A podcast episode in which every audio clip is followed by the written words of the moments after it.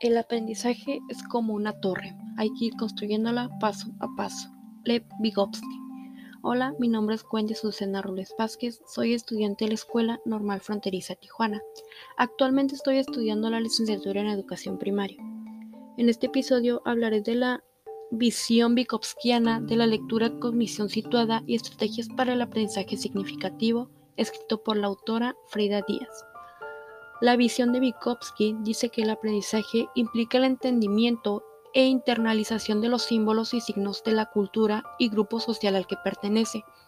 Los aprendices, que en este caso son los pequeños, se apropian de las prácticas y herramientas culturales conforme a las interacciones con los miembros más experimentados mediante el andamiaje. Dichas actividades que se realizan de forma compartida permiten a los niños a interiorizar las estructuras de pensamiento y de comportamiento de la sociedad que les rodea, apropiándose de ellas. ¿Usted sabe en qué consiste el término andamiaje? Si no, no se preocupe que aquí se lo explico. El término andamiaje consiste en el apoyo temporal de los adultos, los cuales vienen siendo los padres de familia, los maestros, los tutores, etcétera, etcétera. Estos ayudan al pequeño con el objetivo de realizar una tarea hasta que éste sea capaz de llevarla a cabo sin alguna ayuda externa. Para comprender mejor esto se lo planteó en un caso. Gil Rose estudió de forma práctica el proceso de andamiaje en el aprendizaje infantil. Seleccionó un grupo de niños entre las edades de 3 y 5 años. Solía controlar y ser ella el centro de atención de las sesiones. Uno de los métodos que utilizaba era por medio de las presentaciones, las cuales eran llevadas a cabo de manera lenta y dramatizada a los alumnos. Esto con el objetivo de evidenciar que la, finalidad de la tarea era posible llevarla a cabo.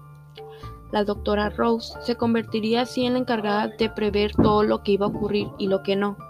Controlaba todas las partes de la tarea en las que trabajaban los pequeños en un grado de complejidad y magnitud, utilizando las habilidades previas de cada niño. El modo en que presentaba las herramientas que era objeto de aprendizaje permitía a los niños descubrir cómo resolverlo y realizar por sí mismos la tarea, de un modo más eficaz que si solamente se le hubiera explicado cómo solucionar el problema. Es este sentido, en ese sentido que la teoría sociocultural de Vygotsky señala la zona existente en lo que las personas pueden comprender cuando se les muestra algo frente a ellas y lo que pueden generar de forma autónoma. Todo esto es conocido como zona de desarrollo proximal ZDP debido a que en los niños podríamos saber entre lo que ya son capaces de hacer y lo que todavía no pueden conseguir por sí solos. Los niños se encuentran en la zona de desarrollo proximal para una tarea en concreto. Está cerca de lograr poder realizar la forma autónoma, pero aún les falta integrar alguna clave de pensamiento.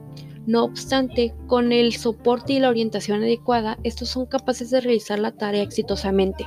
En la medida en que la colaboración de supervisión y la responsabilidad del aprendizaje están cubiertas, el niño progresa adecuadamente en la formación y consolidación de sus nuevos conocimientos y aprendizajes. Para finalizar, es muy importante apoyar siempre a nuestros niños, ya debido a que desde una temprana edad se le pueden transmitir aprendizajes muy importantes en la vida cotidiana y éste sabrá cómo llevar a cabo cada situación que se le presente. Lo que un niño puede hacer hoy con ayuda será capaz de hacerlo por sí mismo mañana. Lev Vygotsky. Muchas gracias.